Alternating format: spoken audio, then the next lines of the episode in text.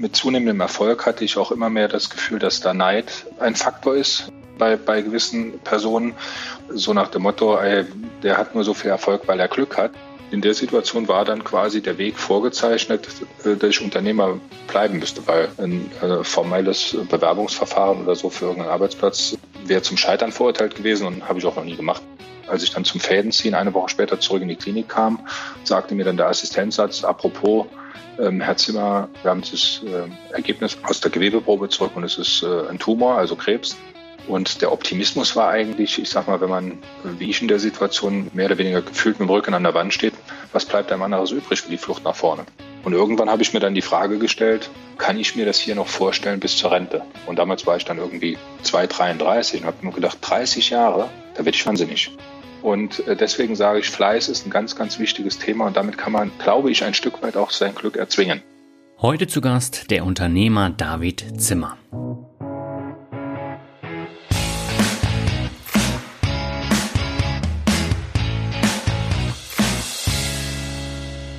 Moin Moin und herzlich willkommen zur ersten Folge von Mehr Mut zum Glück im Jahr 2021. Ich habe heute den Unternehmer David Zimmer zu Gast.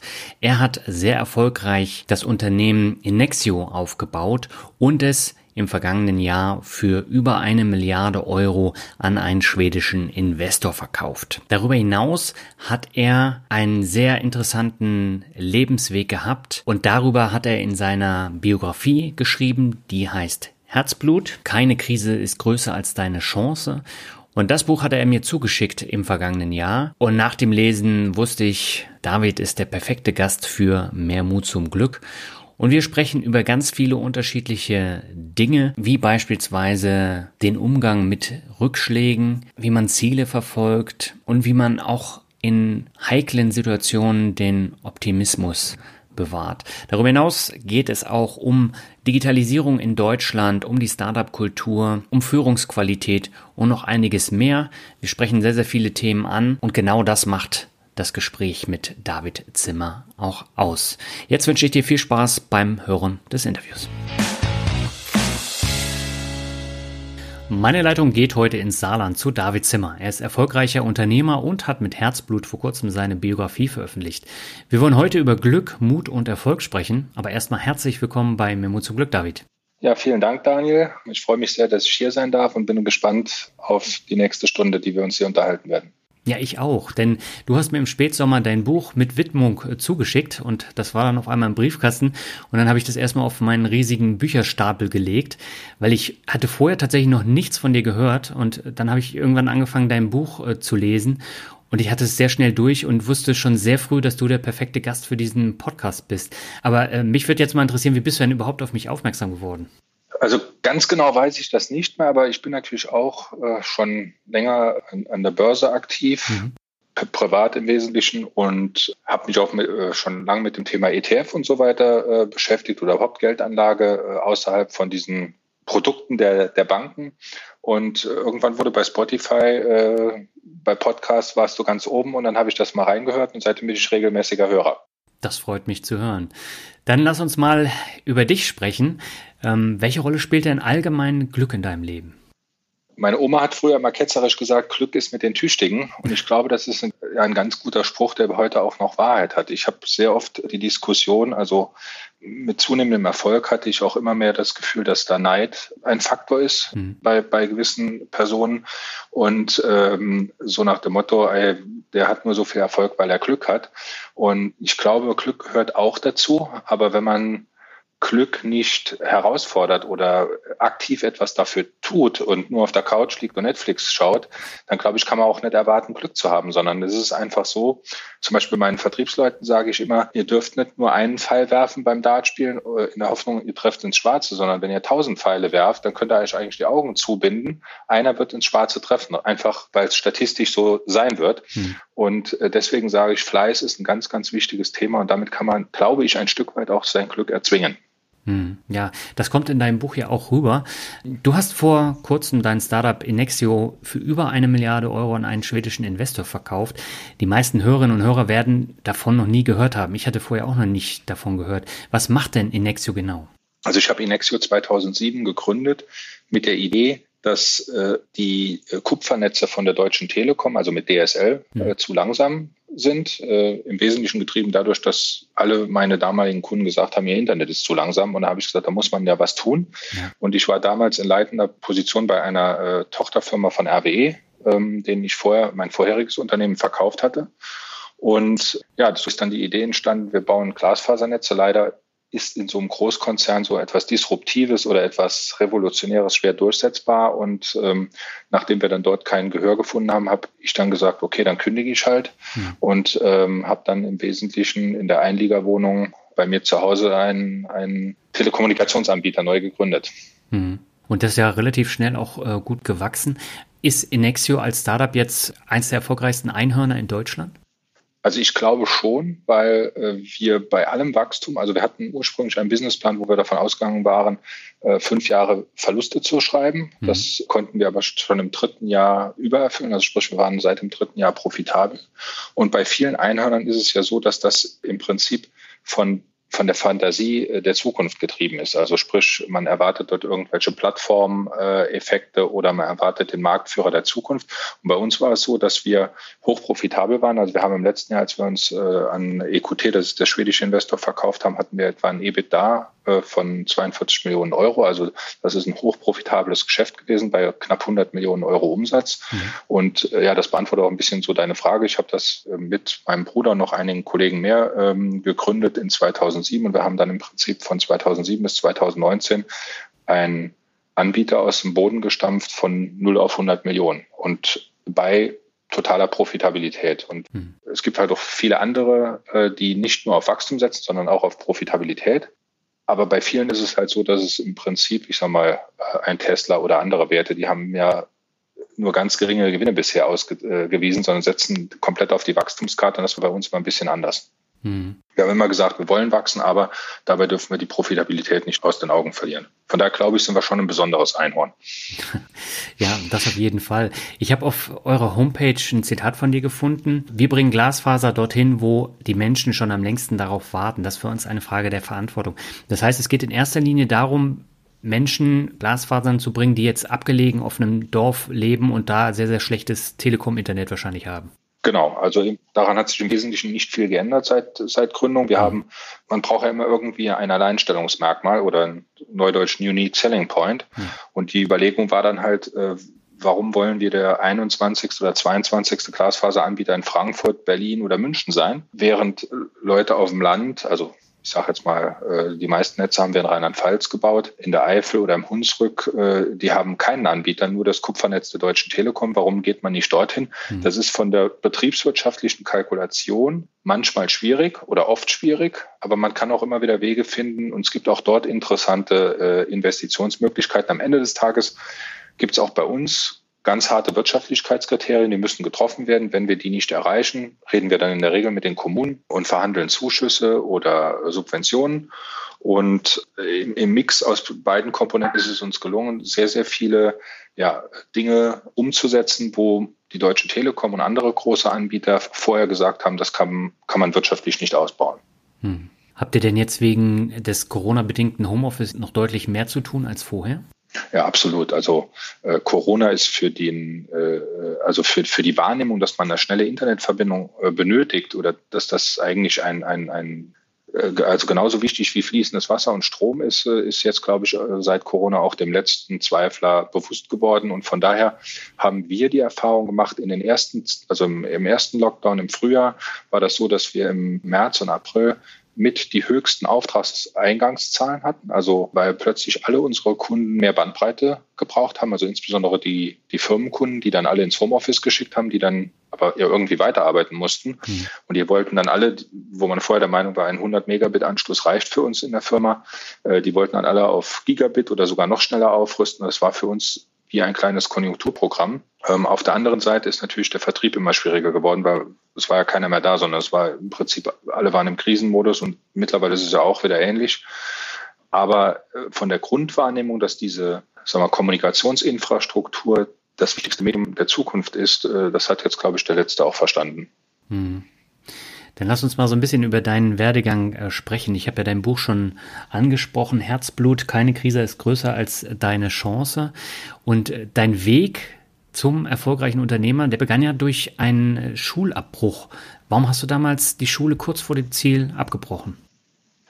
Ja, das war eigentlich so. Ich war mit, mit 16 ein Jahr im Schüleraustausch in Amerika und hatte dort das Glück, auf einer sehr, sehr elitären Privatschule zu landen, also außerhalb von dem öffentlichen amerikanischen Schulsystem mhm. und habe dort gesehen, was alles mit individueller Förderung und sagen wir mal überhaupt Individualität im, im Bildungssystem möglich ist, wo man nicht alle über einen Kamm schert, sondern ähm, auf die erstmal rausarbeitet, welche Talente man hat und dann im Prinzip einen individuellen Lehrplan sich auch zusammenstellen konnte. Das hat mich total äh, motiviert nach einer gewissen Zeit. Und ich kam dann ins deutsche Schulsystem zurück und war vollkommen frustriert, wie das hier alles nur nach Schema F ablief. Hm.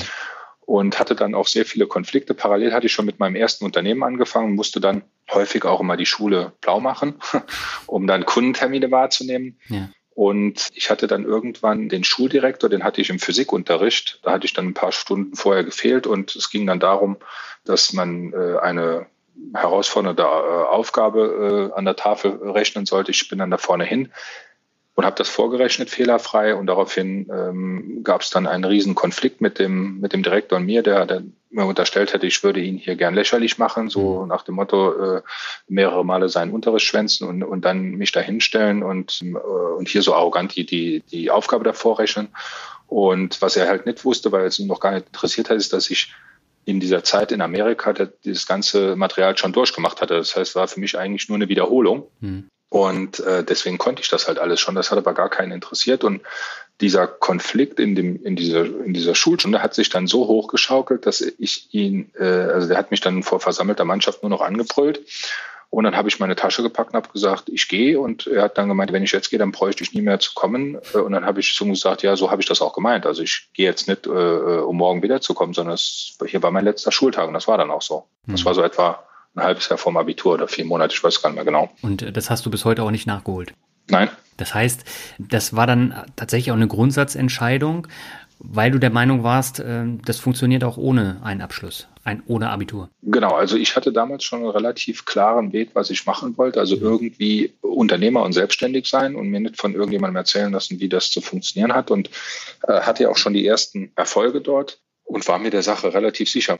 Meine Eltern waren natürlich überhaupt nicht so begeistert äh, in dem Moment, haben das aber trotzdem dann irgendwie gutiert und und mich auch weiter unterstützt. Aber in, in der Situation war dann quasi der Weg vorgezeichnet, äh, dass ich Unternehmer bleiben müsste, weil ein äh, formelles Bewerbungsverfahren oder so für irgendeinen Arbeitsplatz äh, wäre zum Scheitern verurteilt gewesen und habe ich auch noch nie gemacht, mal davon abgesehen. Mhm. So dass es im, Nachhinein, gut, im Nachhinein ist man immer schlauer, aber war es doch die richtige Entscheidung. Mhm. Du hast ja schon gesagt, du hattest dein erstes Unternehmen schon gegründet und warst da am Anfang auch äh, ziemlich erfolgreich, hattest ja auch ähm, unterschiedliche Kundentermine, wie du eben gesagt hast. Trotzdem warst du relativ schnell pleite. Was ist damals genau passiert? Ja, also nach den ersten Erfolgen, wo das ein ganz kleines Unternehmen im, in, quasi im Arbeitszimmer von, von meinem Vater im Elternhaus ging das los mhm. mit, mit geringen Kosten. Ich hatte damals zwei oder drei Mitarbeiter, äh, Kollegen und Mitarbeiter äh, dann aufgebaut und es war äh, sehr erfolgreich, weil halt auch auf niedriger Flamme. Mhm. Und mit, mit zunehmendem Erfolg, sagen wir, ist man dann noch ein bisschen unvorsichtiger geworden oder hat auch ein Stück weit seine Wege äh, verlassen. Und äh, dann kam mein Großvater, mit dem ich kein sehr gutes Verhältnis hatte, mein Vater auch nicht auf die Idee, äh, er könne das ja auch unterstützen und wollte dann unbedingt einsteigen. Und dann hat man einen Fehler gemacht, den ich bei vielen Unternehmerkollegen auch gesehen hatte. Man hat mal einen Schritt gemacht, der war dann zu groß. Mhm. Vor allem, als, als ich den gemacht habe, war ich gerade kurz vor 19 und konnte das auch nicht absehen. Und viele dieser familiären Konflikte, die mein Opa über diesen Einstieg heilen wollte, so nach dem Motto, er wollte jetzt mal was Gutes tun, die sind dann natürlich in diese Gesellschaft. Also wir haben dann eine GmbH gegründet mit relativ viel Geld, 300.000 D-Mark Stammkapital damals. Hm. Und ähm, das hat zu zwei Dingen geführt. Zum einen äh, hatte ich plötzlich familiäre Konflikte in, in, in, meiner Firma, wo die gar nicht hingehört haben.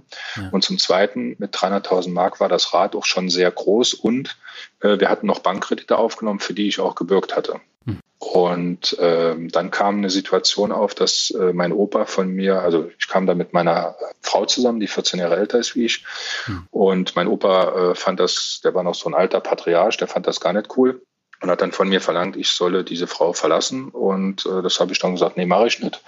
Und dann daraufhin rief er bei der Bank an und hat seine Bürgschaft zurückgezogen. Und daraufhin äh, haben die die Konten eingefroren. Man konnte das zwar mit massivem Aufwand nach ein paar Wochen nochmal noch mal ändern, dass die Bank halt nicht äh, die Nerv verloren hat, aber da war die, die Krise da und äh, ich habe dann noch über ein, fast anderthalb Jahre versucht zu retten, was nicht mehr zu retten war und äh, das hat auch noch immer sehr viel Geld gekostet. Also im Kern war es familiäre Konflikte, die in die Firma reingeschwappt sind. Und das hat man ja sehr oft bei Familienunternehmen, die dann irgendwie äh, scheitern, auch in zweiter oder dritter Generation, weil da halt ganz viele Themen plötzlich auftauchen, die gar nichts mit dem Unternehmen zu tun haben und auch noch gar nicht da reingehören. Hm. Aber dann trotzdem da sind. Und das war hier genauso. Ja. Und man muss ja auch sagen, du bist mit deiner Frau heute auch noch glücklich verheiratet, ne? Ja. Und das nach äh, über 20 Jahren? Wie viele Jahre sind wir jetzt? 29 sind wir zusammen ja. und 27 davon verheiratet. Also war es äh, damals auf jeden Fall die richtige Entscheidung, da klare Kante zu zeigen, oder? Ja, auf jeden Fall. Also jetzt mal losgelöst von, von dieser Frage. Hm. Aber insgesamt ist es äh, eine Unsäglichkeit, sich von jemand anderem ins Leben rein diktieren zu lassen. Ja. Ich meine, das ist mein Leben. Ich muss das führen und, und nicht das von meinem Großvater. Und das kann ich nur jedem empfehlen. Äh, da sollte man auf seine innere Stimme hören und nicht zu sehr. Man kann sowieso nicht jedem recht machen. Und am besten hört man nur auf sich selbst und nicht, was andere denken. Hm. Aber du hattest in jungen Jahren, also mit 19, auf einmal 57.000 Mark Schulden. Das ist ja ein riesengroßer Berg. Und die meisten, die wären unter dieser Last äh, zusammengebrochen. Wie hast du das gelöst, dass du nicht darunter zusammenbrichst? Ja, also was man, das mit den 750.000 D-Mark stimmt. Aber auf, da waren ja auf der Gegenseite auch noch Vermögensgegenstände da. Also mhm. sprich, ich hatte ja Kunden, ähm, auch zufriedene Kunden. Mit denen konnte man ja weiter Geschäft machen, so dass äh, ich sage mal, es ist schon ein Unterschied, 750.000 D-Mark Schulden aus dem Unternehmen zu haben, was nicht funktioniert hat, versus ich hätte jetzt 750.000 D-Mark Schulden aus, äh, sagen wir, übersteigerten Konsum oder so. Ich glaube, dann ja. ist es viel, viel schwieriger.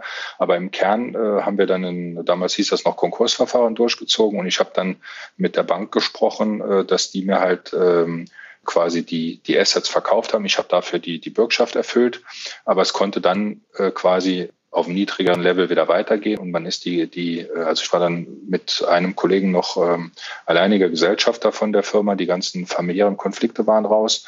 Mhm. und ähm, Ballast wie zu viel Personal, Mietvertrag, der dann zu groß war, man hat dann irgendwann ein Büro angemietet, das konnte man ja dann alles im Rahmen des Konkursverfahrens loswerden. Und so hat man dann wieder, sagen wir, back to the roots auf kleinerer Flamme ein erfolgreiches Unternehmen weiter aufgebaut. Und das geht dann schon, wenn sagen wir, der Kern äh, eines Unternehmens äh, intakt ist. Also ich sag mal, wenn, wenn man Kunden hat, die auch bereit sind, weiter zu einem zu stehen, dann kann man darauf aufbauen, wieder was aufbauen. Schwieriger ist halt, wenn man wirklich jetzt, äh, ich sag mal, drei dicke Autos sich gekauft hätte und die an die Wand gefahren. Dann ist es natürlich schwierig, da wieder rauszukommen. Ja, absolut. Ähm, wie lange hat das gedauert, bis du da raus warst aus den Schulden? Ähm, also die letzte Rate habe ich, glaube ich, gezahlt Ende 98. Ähm, das habe ich in meinem Buch auch äh, kurz beschrieben. Und äh, ich meine, das ist das eine. Ich meine, jedes Unternehmen hat ja ein gewisses Maß an, äh, an Fremdkapital. Ähm, das ist auch ja so mal, betriebswirtschaftlich äh, effizient. Aber die Frage ist halt, wann war man aus dem Thema raus, dass es so eine erdrückende äh, Schuldenlast, weil das quasi die Schulden eigentlich zu hoch waren. Das ging so etwa drei Jahre. Also das waren auch mhm. wirklich, wirklich drei harte Jahre, wo ich keinen Urlaub gemacht habe. Alles, was an sagen wir, Überschuss im Unternehmen erwirtschaftet wurde, ging in die Tilgung von den, von den Krediten oder von diesem mhm. einen Kredit. Und äh, das war sagen wir mal, mental die höchste Herausforderung, weil man hat gesehen, es, es lief gut, aber man hatte halt dieses ähm, ja, dieses Problem aus der Vergangenheit noch äh, wie so ein äh, Mühlstein um den Hals hängen. Und obwohl man Erfolge hatte, musste man eigentlich immer, wurde man immer wieder an die Fehler der Vergangenheit erinnert. Und das ist mhm. natürlich mental extrem herausfordernd. Ja, du hattest noch einen weiteren Mühlstein. Ne? Ähm, bei dir wurde ja während der Zeit auch noch eine Krebserkrankung festgestellt. Wo hast du denn zu dieser Zeit wirklich diesen Optimismus dann auch hergeholt?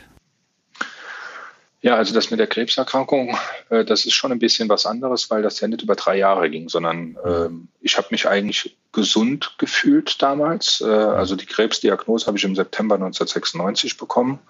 Und äh, das war so, dass äh, ich zum, zum Grillen bei meinen Eltern war und meine Mutter, die hat dann die ganze Zeit mich so komisch angeschaut hat gemeint, mein Hals sei irgendwie dick. Mhm. Und ich habe das gar nicht ernst genommen. Die hat dann aber gar keine Ruhe mehr gegeben. Jedes Mal, wenn ich dann folgedessen wieder zu meinen Eltern kam, hat sie mal meinem Hals da rumgemacht und geguckt und rumgedrückt. Und äh, irgendwann war ich dann so genervt, dass ich gesagt habe, okay, ich gehe mal zum Arzt und lass mich da untersuchen. Also zum Spezialist, mein Vater ist selbst auch Arzt. Ja. Und dann habe ich dann eine sogenannte Szintigraphie machen lassen. Das ist im Prinzip so eine Untersuchung der Schilddrüse. Da kriegt man so radioaktives Mittel gespritzt. Mhm. Und dann kam raus, ich habe da zwei Knoten, die relativ groß waren. Aber da ich sehr jung war, hat man da auch noch nicht an Krebs gedacht und wurde dann operiert, habe diesen äh, Knoten dann entfernt oder einen der Knoten dann entfernt äh, bekommen und ähm, als ich dann zum Fädenziehen eine Woche später zurück in die Klinik kam, sagte mir dann der Assistenzarzt, apropos ähm, Herr Zimmer, wir haben das äh, Ergebnis aus der Gewebeprobe zurück und es ist äh, ein Tumor, also Krebs. Hm.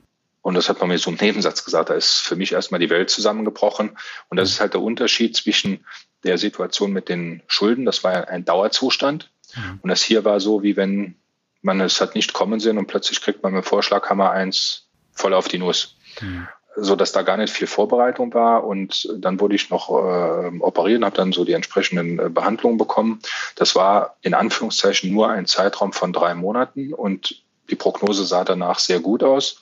Mhm. Also, dass, dass ich das loswerden könnte, was sich ja auch dann ebenso bewahrheitet hat. Und der Optimismus war eigentlich, ich sag mal, wenn man, wie ich in der Situation, äh, mehr oder weniger gefühlt mit dem Rücken an der Wand steht, was bleibt einem anderes übrig für die Flucht nach vorne? Mhm. Und für mich war in der Situation schwierig, da ich gesagt habe, egal was jetzt hier passiert, ich werde niemandem zur Last fallen und werde bis zum letzten Tag, wo es bei mir geht, volle Leistung bringen und ich will auch kein Mitleid. Mhm. Das waren so die, die Kernsätze. Und ähm, was für mich eigentlich am schlimmsten war, ist, dass das Problem für mich selbst gar nicht so schlimm war, sondern mein Umfeld gar nicht wusste, wie sie damit umgehen sollen. Also ich, ich weiß noch an, also der, der Chefarzt hatte dann mittlerweile, das war ein Bekannter auch von meinem Vater, meinen Vater angerufen. Ich kam dann zu meinen Eltern nach Hause. Da war eine Stimmung wie, als käme ich auf meine eigene Beerdigung. Mhm. Und die waren eigentlich schlechter drauf wie ich selbst. Weil ich habe schon gesagt, ich war schon äh, geistig einen Schritt weiter und habe gesagt, ja, okay, ich fange jetzt an zu kämpfen. Und die waren schon so, dass sie gar nicht wussten, wie sollen sie jetzt mit mir umgehen. Das war für mich viel schlimmer wie, wie mein eigener Umgang damit. Ich hatte sehr, sehr schnell Klarheit, whatever it takes, I will fight. Hm. Aber das heißt, äh, dieser Optimismus, ähm, den hast du schon immer irgendwie in dir gehabt. Ja, ich glaube, dass ich schon vom Grundsatz her eher ein Typ Mensch bin, der sagt, das Glas ist halb voll mhm. äh, wie halb leer, äh, egal in welcher Lebenssituation das ist. Das war wohl schon immer so. Ähm, und ich, ich liebe es auch, gechallenged zu werden. Und das waren natürlich zwei ultimative Challenges. Mhm. Also ich nie im Leben der, der den, der den Weg äh, des, des geringsten Widerstandes geht. Mhm. Du bist ja dann ähm, nach der Krebserkrankung für einige Monate in die USA gegangen und hast dort zufällig in der Bibliothek die Idee für dein neues Business entdeckt. Wie kam das zustande? Also ich war dann genau ähm, in den USA. Ich musste mal was anderes sehen und den Kopf auch frei bekommen. Ja. Und äh, wir waren dann in Cambridge. Äh, das ist äh, ein Vorort von Boston, wo die Harvard University ist. Und in, in dem, äh, ich bin ein absoluter Bücherfreak und äh, meine liebste Freizeit oder eine meiner liebsten Freizeitbeschäftigungen ist durch Buchhandlung. Gut, die gibt es heute nicht mehr seit Amazon so viel, mhm. aber äh, ähm, oder Bibliotheken zu gehen und mir da einfach Bücher anzuschauen und auch zu lesen. Und ich bin dann da durch die Harvard University gegangen, habe dort eine ich glaube, das war eine Master- oder eine Bachelorarbeit von irgendeinem Student dort. Das hieß uh, How to Become Your Own ISP. Also wie wird man sein eigener Internetprovider? Mhm. Uh, das war 96, wie gesagt, und 1996 war Internet in Deutschland quasi unbekannt oder in den Kinderschuhen. Ja. Und ich war dann einer der ersten, die ein, also ich habe dann dieses Buch dort äh, quasi der Bibliothekarin abgeschwätzt. Das war, äh, und habe das dann mit nach Hause genommen, kam zu meinem Bruder, der war mittlerweile mit im Unternehmen äh, und habe dem gesagt, Tobias, äh, lass uns hier einen Internetprovider machen, das wird das nächste große Ding. Mhm. Und ähm, wir hatten uns damals ja gerade äh, die Firma nochmal stabilisiert und noch ein paar gute Ideen, was man noch machen könnte, um, um wieder richtig äh, durchzustarten. Und äh, ich weiß noch, da saßen wir bei unserem Steuerberater und haben gesagt, Sie, wir haben hier eine tolle Idee. Äh, wir brauchen nur 180.000 D-Mark, um die ganzen Investitionen zu stemmen. Und äh, wir haben aber nur so 70.000. Also sprich, wir müssen die Banken auch überzeugen, dass die uns noch was leihen. Ja. Und äh, dann hat er sich an den Kopf gegriffen und hat gesagt, ihr zwei seid wirklich total wahnsinnig. Ähm, und hat uns auch davon abgeraten. Aber zum Glück haben wir auch dort nicht auf den gehört, sondern das, was wir geglaubt haben, was die richtige Entscheidung war, gemacht und haben dann seit 1996 diesen diesen Internetprovider aufgebaut, der dann ja über viele Jahre den auch vom Know-how her und den ganzen Kontakten den Grundstein für Enixio gelegt hat. Hm. Aber du hattest jetzt keine Angst, da nochmal in die Vollen zu gehen und äh, dann nochmal so eine Bauchlandung mit einem Unternehmen hinzulegen? Äh, nein, in der Situation war ich echt vom, vom Erfolg äh, überzeugt. Hm. Also ich war, war sicher, das Internet äh, habe ich auch recht, also ja, recht behalten. Damals war das noch so, ich weiß, bei den ersten Vertriebsterminen, um jemandem einen Internetanschluss zu verkaufen, äh, da haben Leute zu mir gesagt, ja, dann verkaufen Sie uns mal so ein Ding. Äh, wir stellen das dann in eine Flur neben die Faxmaschine, also quasi eine E-Mail-Maschine. Ja. Und äh, so war die Wahrnehmung, was Internet sein wird. Und wenn man sieht, äh, jetzt heute mit iPhone und diesen ganzen Apps und, und Digitalisierung, Wahnsinn. Und äh, gut, ich habe das damals natürlich nicht so extrem gesehen, aber dass das Internet da schon die Dinge revolutionieren wird, das, da war ich mir 100% sicher. Ja, und Sargate war ja danach auch ein voller Erfolg und äh, du hast es dann auch irgendwann relativ schnell, glaube ich, erfolgreich verkauft. Warum hat es danach mit der Angestelltenkarriere nicht funktioniert? Genau, also äh, im Prinzip 96 äh, ging das ja los. 1998 war ja dann diese Privatisierung der Deutschen Telekom, also mhm. T-Aktie, was ja für die, die die Aktie gekauft hat, dann äh, zeitweise ein Desaster war. Ja. Es äh, wurde aber das Monopol ja aufgebrochen durch diese Privatisierung. Also vorher gab es ja nur die Deutsche Telekom oder überhaupt die Post, äh, die, die dieses Fernmeldemonopol, wie man das äh, im Fachbegriff nennt, hatte.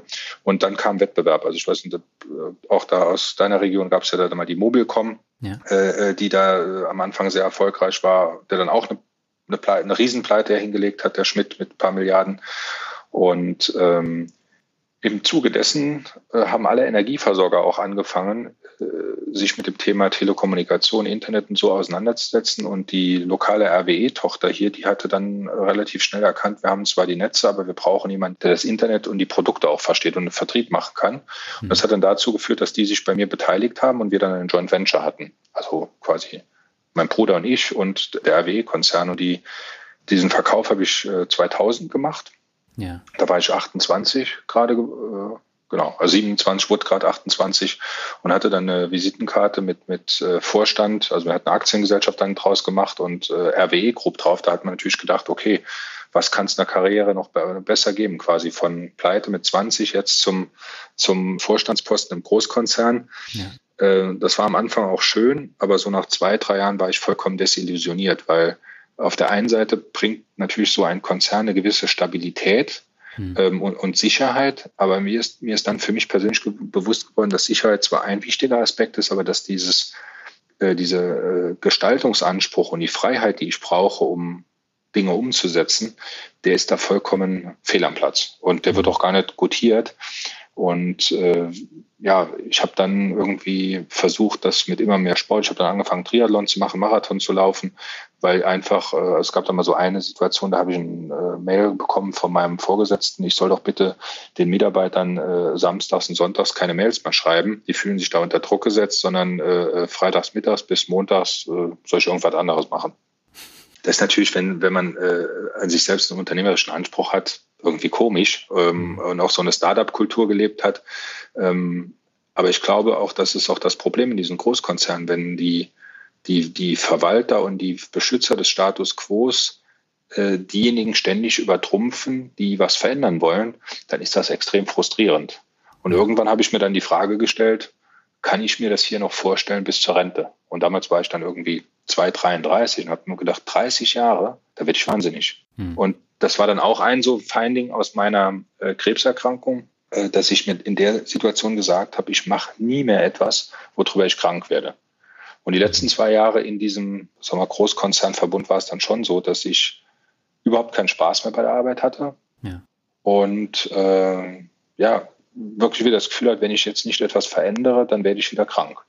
Und das waren so die, die Hauptmotivatoren, also der Drang nach Freiheit und die, auch die Möglichkeiten zu haben, diese Kreativität umzusetzen, äh, der ist mir total abgegangen und hat gefehlt, um ja und dann diese, dieser Drang äh, oder dieses Versprechen mir selbst gegenüber, nichts mehr zu machen, wo ich Magengeschwür drüber bekomme.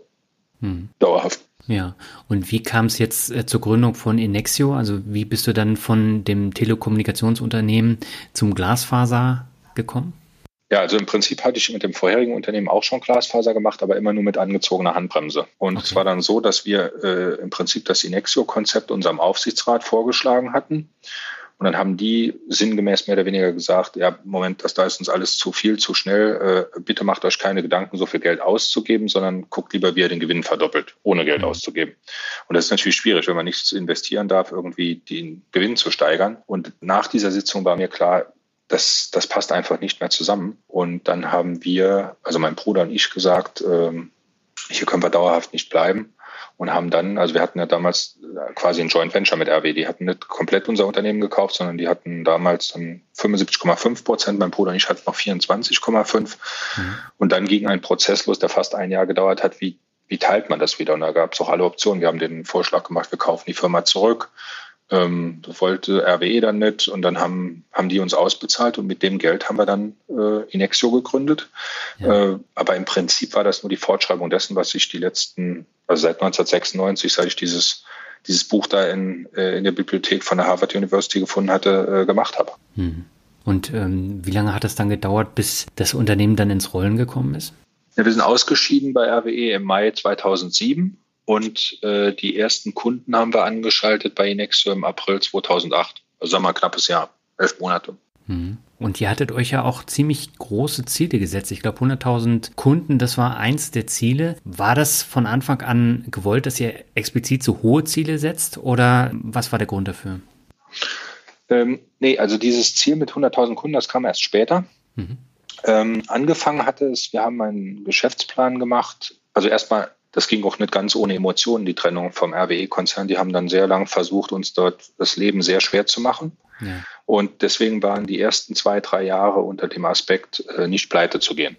Mhm. Also wir, wir wussten, äh, wir haben im Prinzip äh, es dann geschafft, eine Eigenkapitalausstattung von knapp sieben Millionen darstellen zu können.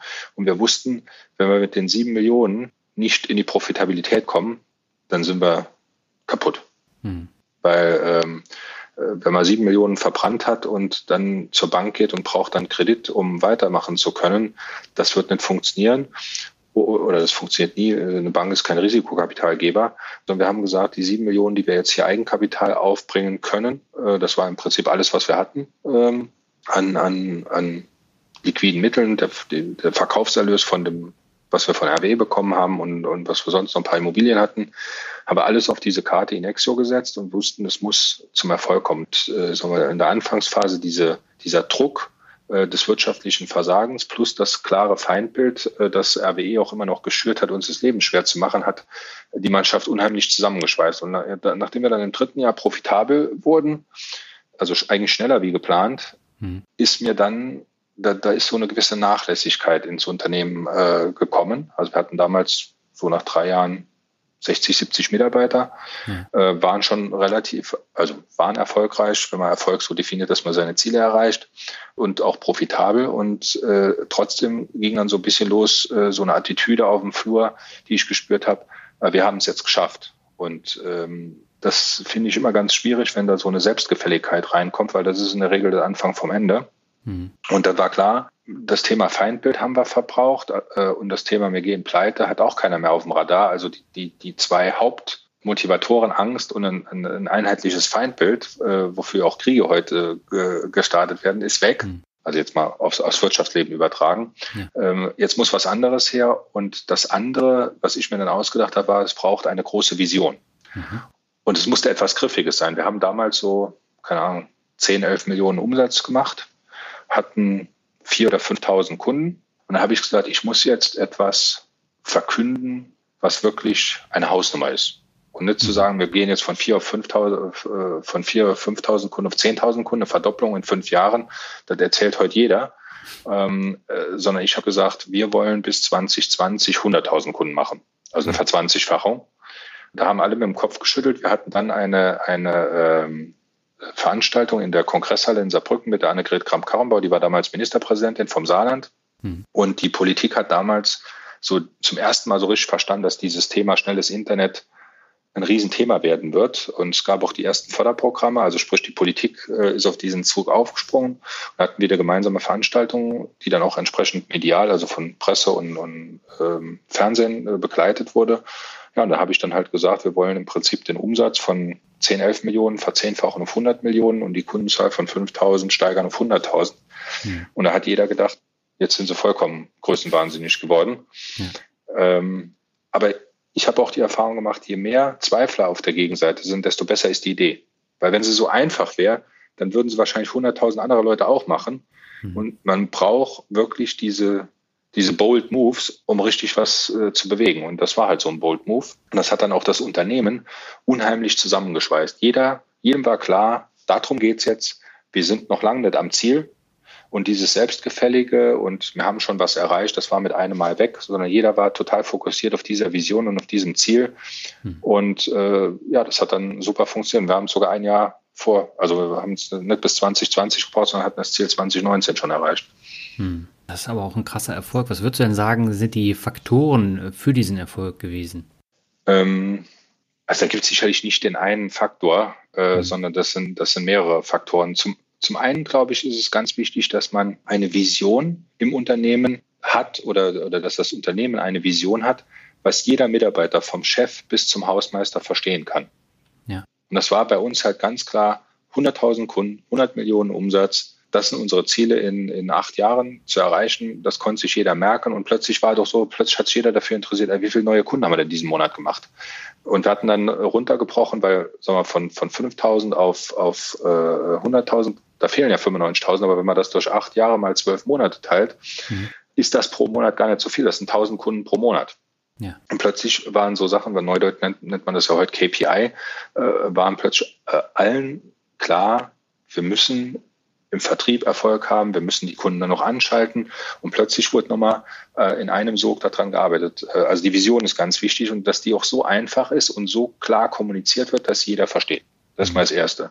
Das Zweite, man braucht dann die richtigen Finanzpartner dafür. Also ich hatte bis 2012 hatten wir das im Prinzip komplett, äh, die Amerikaner nennen das Bootstrapping, also mit Eigenmitteln der Gründer.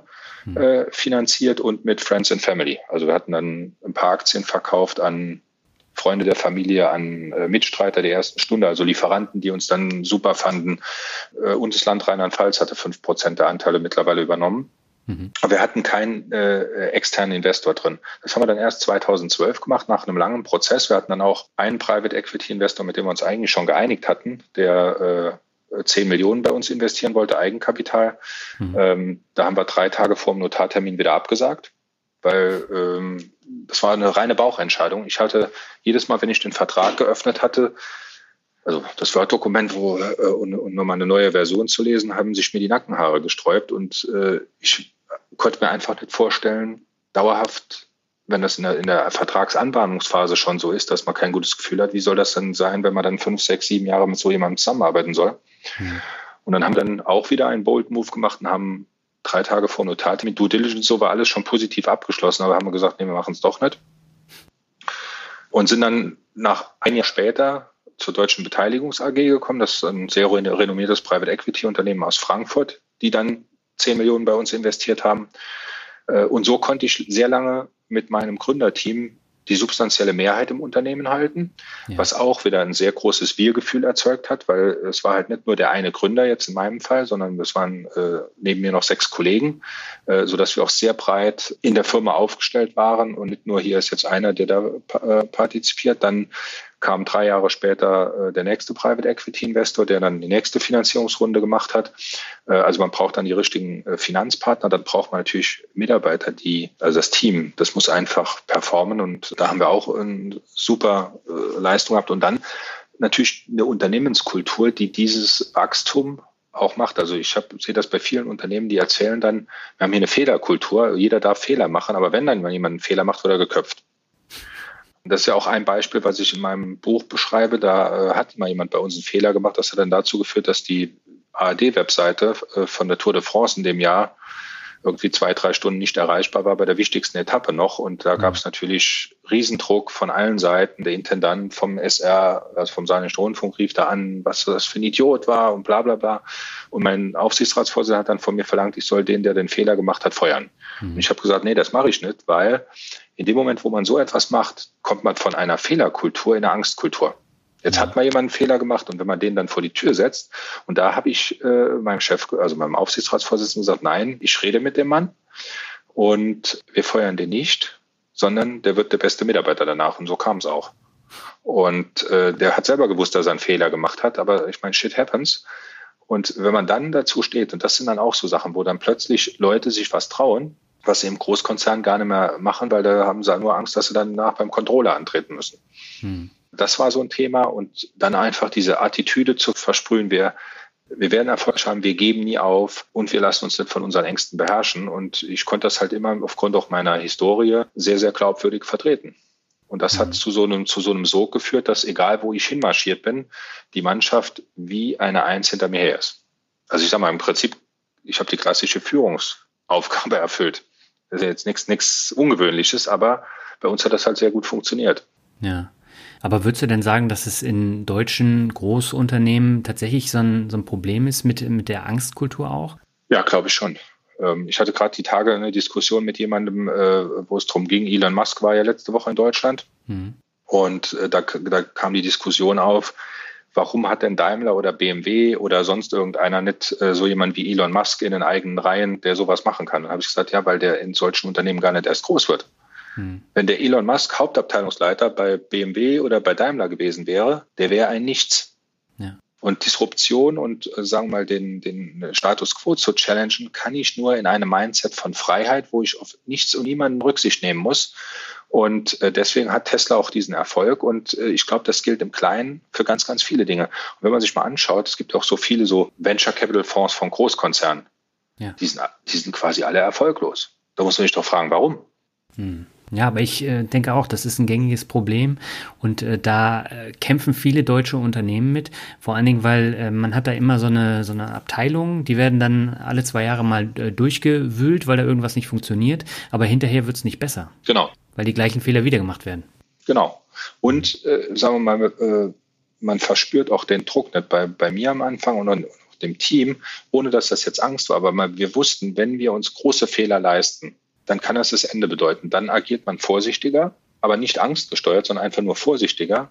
Und man äh, ist auch gezwungen, schnelle Erfolge zu zeigen. Und, und dadurch konnten wir, äh, sagen wir, diese deutsche Krankheit, äh, dass man das perfekte Produkt erst auf den Markt bringen will, äh, ein Stück weit machen. Bei uns war es so, wir müssen möglichst schnell in die Umsatzrealisierung kommen. Hm. Weil ansonsten geht uns vielleicht das Geld aus. Und dieser Druck, den haben sie im Großkonzern nicht da ist äh, so die Attitüde, ah ja, ich habe noch Budget und wenn das Budget nicht mehr reicht, dann brauche ich nur eine gute Story, dann kriege ich nächstes Jahr nochmal mehr Budget. Solange die Kasse gefühlt noch voll ist. Und als Startup haben sie das nicht, sondern sie wissen, äh, ich habe das eben kurz erläutert, wir wussten, ja. wenn die sieben Millionen, die wir Eigenkapital haben, leer sind und wir nicht profitabel sind, dann haben wir kein Proof of Concept und dann können wir Bankkredite vergessen. wo soll es mhm. dann herkommen? Und das erzeugt natürlich auch eine, eine, eine Get it done äh, Attitüde, die, die man in so einem Großkonzern, da ist einfach zu viel Sicherheit. Ja. Und, und diese äh, vermeid, also ich glaube, das ist eine trügerische Sicherheit, aber äh, gefühlt ist die zumindest da. Die führt halt dazu, dass man nicht mit diesem Nachdruck agiert, wie wenn man, ich habe zu meinen Leuten immer gesagt, den Bunsenbrenner am Hinterteil verspürt. Ja, das stimmt. Ähm, jetzt hast du das Unternehmen verkauft und ich schätze dich jetzt so ein, dass du dir dann auch gleich wieder neue Ziele gesetzt hast. Was kommt denn jetzt für eine neue Etappe in deinem Leben? Oder willst du Inexio einfach auf eine neue Stufe heben? Ist das so dein Antrieb? Ja, also als äh, wir mit dem Investor in die Verhandlungen gegangen sind, haben wir äh, schon eine größere Vision auch wieder verkauft. Es gibt in Deutschland in diesem Markt im Wesentlichen zwei erfolgreiche Unternehmen äh, im, im Glasfaserausbau. Das ist einmal äh, die deutsche Glasfaser, unser damals größter Wettbewerber. Und wir, beide Firmen haben einen etwas unterschiedlichen Fokus, auch eine unterschiedliche Historie. Aber in den letzten zehn Jahren waren wir die beiden, die am nachhaltigsten waren. Und unsere Überlegung war, als wir die, den Verkaufsprozess eingeleitet haben, dass wir gesagt haben, wenn man den Markt jetzt richtig durcheinanderwirbeln möchte, muss man diese beiden Firmen kaufen und zusammenführen. Mhm. Hat dann erstmal dazu geführt, dass man einen Investor mit entsprechend tiefen Taschen finden muss, der sich auch beides, also beide Unternehmen äh, von der Größe her abbilden kann. Und äh, das ist uns auch dann äh, mit EQT und OMAS, also wir haben jetzt im Prinzip zwei Private Equity Investoren. OMAS ist ein Pensionsfonds aus Kanada Mhm. Äh, und EQT, halt dieser Private Equity Investor aus Schweden, gefunden und haben dann etwa ein halbes Jahr nachdem EQT zunächst äh, die Nexio gekauft hat, ähm, aber hatten wir schon die Vision, wir versuchen dann die deutsche Glasfaser ebenfalls zu übernehmen, also jetzt die, die Private Equity Investoren und dann aus beiden Unternehmen die Nummer drei nach der Deutschen Telekom und Vodafone in Deutschland zu bauen.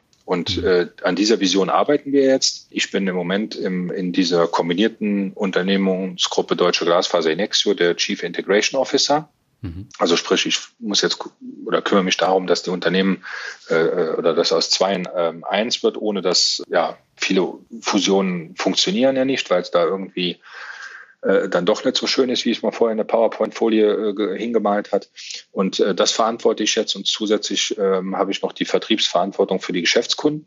Mhm. Und äh, mein Ziel ist es jetzt, wir haben gerade letzte Woche announced, äh, der, der neue CEO äh, der Gruppe ist der Thorsten Dirks, das ist ehemaliger Vorstand von E Plus Telefonica und zuletzt war er bei der Lufthansa. Mhm. Und äh, mit dem gemeinsam und noch ähm, einigen Kollegen mehr werde ich jetzt versuchen, in den nächsten äh, Jahren ja aus diesen beiden Unternehmen den drittgrößten Anbieter in Deutschland zu bauen. Mhm. Und äh, ja, das ist unser Anspruch. Ich bin in dem Unternehmen selbst noch der drittgrößte Gesellschafter nach den beiden Private Equity Investoren. Also ich habe nicht alles verkauft, sondern mhm. nur einen Teil und habe auch, glaube ich, einen wesentlichen Beitrag daran, dass das jetzt auch so geklappt hat. Ja. Äh, und von daher habe ich ein sehr großes Interesse, dass die beiden Unternehmen oder dass jetzt ein Unternehmen ist, äh, sich auch positiv weiterentwickeln. Und da, da äh, arbeite ich dran und parallel habe ich seit äh, knapp anderthalb Jahren ein, ein Family Office, äh, wo ich dann quasi den Teil des Geldes, den ich jetzt über den Verkauf erlöst habe für mich privat, äh, ähm, wieder reinvestiere. Im Wesentlichen ist das im Prinzip ein kleiner Private Equity Venture Capital Fonds. Mhm. Das heißt, damit unterstützt du dann andere Startup-Unternehmen in Deutschland? Genau. Mhm. Und das ist jetzt auch so ein Ziel, was du angehen möchtest, weil die Startup-Kultur in Deutschland äh, immer noch hinterherhinkt? Genau. Also zum einen, weil sie hinterherhinkt. Also ich mache da auch nicht unbedingt nur Investments jetzt, die, die betriebswirtschaftlich getrieben sind, sondern auch teilweise soziale, äh, Social Entrepreneurship, wie man das äh, neudeutsch nennt. Also ich bin zum Beispiel beteiligt bei ähm, einer Initiative, die ich sehr spannend finde, die heißt Startup Teens. Ähm, das ist im Prinzip äh, eine, eine äh, äh Plattform, von verschiedenen Unternehmern. Also der Daniel Krause von Flixbus ist da zum Beispiel auch äh, im Gesellschafterkreis, Fabian Kienbaum und noch äh, nur ein paar, paar Namen zu nennen. Mhm. Und der Anspruch ist halt, das Unternehmertum attraktiver zu machen. Ja. Weil ich finde es ganz merkwürdig, dass es in Deutschland, wenn man so anschaut, was ist denn quasi die Berufung eines Abiturienten, äh, dass, äh, wenn man jetzt Lehrer, Beamte und so mal alles zusammenzieht, der öffentliche Dienst mit fast 50 Prozent so mhm. quasi der Berufswunsch ist. Und da stelle ich mir die Frage, wir sind doch wir nennen uns selbst das Land der Dichter und Denker und auch der Erfinder, aber wir haben schon, wenn man sich auch die großen Firmen Siemens, Bosch äh, und so weiter mal anguckt, wo ist denn das Siemens und Bosch der letzten 30 Jahre? Ja. Ich glaube, SAP war der letzte, äh, der mal wirklich was Großes hier in dem Land hervorgebracht hat und äh, oder die, die Jungs, die das gegründet haben. Woran hängt es, dass, dass alles, was in diesem Digitalisierungsthema aus den USA oder aus China kommt. Äh, ich glaube, das ist ein ganz, ganz schlechter Trend und da muss dringend gegengesteuert werden. Also das ist eine Initiative, die ich unterstütze. Und eine der Sachen, die wir jetzt dort haben, ist ein äh, YouTube-Channel, wo man programmieren lernen kann. Mhm. Ähm, um, um das auch attraktiver zu machen oder einfacher Zugang den Leuten zu machen, dann habe ich jetzt gerade äh, ein äh, Startup finanziert, das nennt sich Blue Future Project aus Saarbrücken. Die machen Wasseraufbereitungsanlagen für Afrika. Mhm. Also auch dort glaube ich nicht, dass man damit ein Riesengeld verdienen will oder kann, sondern da geht es darum, einfach die Lebensbedingungen für Menschen, denen es viel, viel schlechter geht wie uns, zu verbessern. Und da ist die Profitabilität zweitrangig, sondern da geht es ähm, um, um die Sache. Und wir haben dort einen Partner aus Tansania in der, in der Firma ähm, und der sagt, wir wollen keine Entwicklungshilfe. Also es ist auch ein Afrikaner naturgemäß. Und der sagt, wir wollen keine Entwicklungshilfe, sondern wir wollen Investment. Ja. Das sind so Themen. Dann habe ich jetzt ein, ein Startup in München, die machen Payment-Systeme auch für den afrikanischen Kontinent im Wesentlichen, weil da gibt es ja keine Bankfilialen und keine Kreditkarten. Da läuft das mhm. meist über das Handy, da braucht man ganz andere Zahlungsverfahren. Ähm, also ganz, ganz breit gefächert. Ja, das ist jetzt so die beiden Themen, mit denen ich mich so den ganzen Tag über beschäftige. Hm. Du hast den Grund für die schlechte Startup-Kultur in Deutschland aber schon erwähnt. Das ist nämlich auch die äh, Angstkultur. Die merkst du nicht nur bei Unternehmertum, sondern eben auch bei Aktien. Und Deutsche scheuen von sich aus immer das Risiko. Das ist ein Phänomen.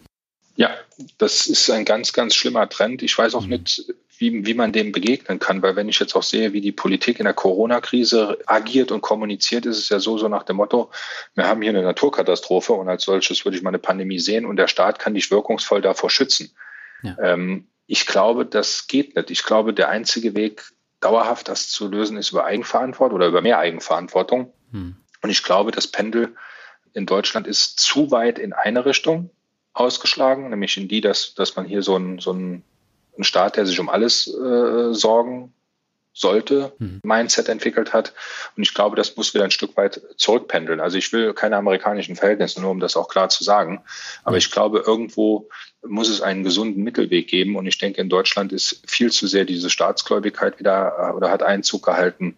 Und ich glaube, wir müssen wieder zurück in die Eigenverantwortung oder mehr in die Eigenverantwortung. Mhm. Wir haben jetzt schon über eine ganze Menge Charaktereigenschaften von dir gesprochen. Eigenverantwortung ist ja eine Charaktereigenschaft, Optimismus eine andere. Ähm, welche haben denn noch zu deinem Erfolg beigetragen? Ähm, also ich äh, äh glaube drei Sachen, die, die mich persönlich da irgendwie auszeichnen. Das ist einmal, die, dass man mir nachsagt, dass ich eine enorme Überzeugungskraft habe. Mhm. Das zweite, Neudeutsch Resilienz, also quasi niemals aufzugeben, sondern immer, immer weiterzumachen und dann auch eine Zielstrebigkeit und, und Fokussiertheit. Äh, mich nicht zu verzetteln, sondern hier ist ein Ziel oder eine Handvoll Ziele und mit aller Konsequenz äh, die zu verfolgen. Das ist die positive ähm, äh, Sichtweise. Wenn man, wenn man das jetzt, äh, sagen wir, man könnte das ja auch argumentieren, das Glas ist halb leer, dann könnte man sagen, mein Verkaufstalent, meine Sturheit und meine Rücksichtslosigkeit. Hm. Weil das ist natürlich, auch dort ist, der Grad ist schmal. Das ist das, was ich eben mit dem Pendel gemeint habe. Das, man muss immer gucken, dass das nicht zu sehr in, in die eine oder andere Richtung äh, schwingt. Aber ich glaube, man, äh, man muss erstmal gegen den Strom schwimmen wollen ja. und auch können und das auch aushalten und dann halt wirklich die Dinge zu machen, vor denen sich viele sträuben zu tun. Und das sind auch manchmal harte Entscheidungen. Das mhm. ist ja auch was, was ich in meinem Buch beschreibe. Äh, ich habe ja dann einen riesen Konflikt wieder familiär gehabt mit meinem Bruder und mit meinem Vater, was letztendlich dann auch dazu geführt hat, dass die beiden das Unternehmen verlassen haben. Also mein, mein Vater war im Aufsichtsrat. Mhm. Und ja, deswegen, äh, sagen wir, Zielstrebigkeit könnte man auch als Rücksichtslosigkeit interpretieren. Und deswegen, also man muss immer gucken, dass man das Ganze auch menschlich macht. Aber äh, wenn es im Sinne des Unternehmens war, habe ich mich immer für das, was im Unternehmen getan werden muss, entschieden, ohne Ansicht auf die Personen. Ja, ähm, das, glaube ich, sind so die, die Erfolgskriterien, die, die den Erfolg letztlich äh, dann herbeigeführt haben. Mhm. Ja, du hast das Buch eben nochmal angesprochen. Herzblut, keine Krise ist größer als deine Chance. Ich kann es nur empfehlen. Also ich habe da ganz viel mitgenommen und äh, du hast ja bewusst auch leere Seiten mit Aufgaben versehen, äh, dass man da selber dann eben auch nochmal äh, was über sich dann rausfindet. Und ich glaube, das ist auch ein wichtiger Faktor. Ja, absolut. Also ich, ich bin ständig quasi mich selbst am Optimieren und am neu dazulernen. Mhm. Und deswegen, äh, als ich, äh, also ich wurde mehr oder weniger von vielen externen Kräften dazu motiviert, auch äh, ein Buch zu schreiben über das, was ich so die letzten 30 Jahre Unternehmertum erlebt habe. Ja. Dann war ja sehr schnell klar, okay, wenn ich das jetzt als reine Autobiografie mache, dann ist das vielleicht äh, auch mit einer gewissen Eitelkeit verbunden oder sonst irgendwas. Und ich habe dann sehr lange überlegt mit jemandem, der mich dort gecoacht hat, was kann man denn machen, dass das auch einen Nutzen stiftet? Weil jetzt mhm. einfach zu sagen, hier ist die tolle Erfolgsgeschichte und man macht das nur autobiografisch, dann glaube ich, wäre das, wie gesagt, halt sehr schnell in dieses Eitelkeitsthema abgedriftet. Und für mich war wichtig, dass ich die Menschen, die das lesen, auch mitnehmen kann und ja. begeistern kann und vor allem, dass jeder für sich auch konkret irgendwas damit rausziehen kann. Und ich denke, das ist mit diesen, also am Ende von jedem Kapitel sind im Prinzip dann so ein paar kritische Fragen zur Reflexion, zur Selbstreflexion gestellt. Und äh, ich kann nur empfehlen, wirklich sich da auch die Zeit zu nehmen, das Buch nicht nur in einem Rutsch durchzulehnen, sondern damit zu arbeiten und äh, wirklich auch an seiner Komfortzone zu arbeiten und, und zu gucken, was äh, kann ich mehr. Weil ich glaube, in den meisten Menschen steckt mehr, wie sie abrufen. Und was sie hindert, ist die Angst. Also jetzt nicht Angst im Sinne von, es passiert was Schlimmes, sondern mhm. auch die Angst, schon die Komfortzone zu, nicht mehr, mehr zu verlassen, sondern nur an die Grenzen zu gehen. Ja, absolut. Dann äh, würde ich sagen, kommen wir zum Abschluss noch zum obligatorischen Word Shuffle. Das heißt, ich nenne jetzt Begriffe, du sagst, was dir dazu einfällt. Kann lang sein, kann kurz sein, wie du möchtest. Und beginnen möchte ich mit einem Begriff, den hast du auch schon ein, zwei Mal genannt, nämlich Freiheit. Freiheit ist für mich der wichtigste Wert überhaupt, ohne den alles andere obsolet wird oder ist. Mhm. Ja. Der nächste Begriff habe ich auch aus dem Buch Käsestaat. Käsestaat? Mhm. Ach so. Äh, jetzt, stand, jetzt stand ich gerade auf der Leitung. Äh, ja, das war ja der, also gemeint ist der US-Bundesstaat Wisconsin in dem, genau. in dem Kontext von meinem Buch. Da war ich Austauschschüler äh, 1989, 90. Und für mich war das ein Kulturschock, weil ich wollte unbedingt in die USA, aber eigentlich wollte ich nicht in die USA, sondern ich wollte nach Kalifornien. Und hatte so ein Bild im Kopf von, keine Ahnung, San Diego, Los Angeles, Venice Beach, Malibu äh, und ein Jahr nur im Surfbrett äh, und in kurzen Hosen rumlaufen. Und dann kam ich in den mittleren Westen und habe nur äh, Farmen, Bauernhöfe und Traktoren gesehen, hat aber dann das Glück, auf diese Privatschule zu kommen, die mein Leben schon, glaube ich, sehr grundsätzlich im Positiven verändert hat und mir die Augen geöffnet hat. Man kann ja auch sagen, du hast eine enge Beziehung zu den USA, weil äh, dein erstes Unternehmen, das hast du ja praktisch auch da entdeckt, mehr oder weniger. Genau, also ich habe nach wie vor noch äh, sehr enge Beziehungen in den USA. Ich habe einen sehr, sehr großen Freundeskreis. Äh, 2020 war jetzt wegen Corona das erste Jahr seit, ich glaube, seit 1990, wo ich nicht in den USA war. Hm ja, ich glaube, viele Dinge kann man sich da auch im Positiven ab, äh, ähm, abgucken. Auch vieles als Negativbeispiel. Ich glaube, es ist wirklich das Land der Extreme, auch gesellschaftlich. Ähm, ich denke, dort ist das Pendel da, wegen Trump zu sehr in die andere Richtung, also quasi diametral ähm, entgegengesetzt zu Deutschland ähm, ausgeschlagen. Aber ich glaube, nach wie vor gibt es sehr, sehr viele Sachen, wo wir auch uns positive Impulse aus diesem Land nehmen oder, oder auch Vorbilder dort äh, uns anschauen können. Hm. Der nächste Begriff ist Zeit.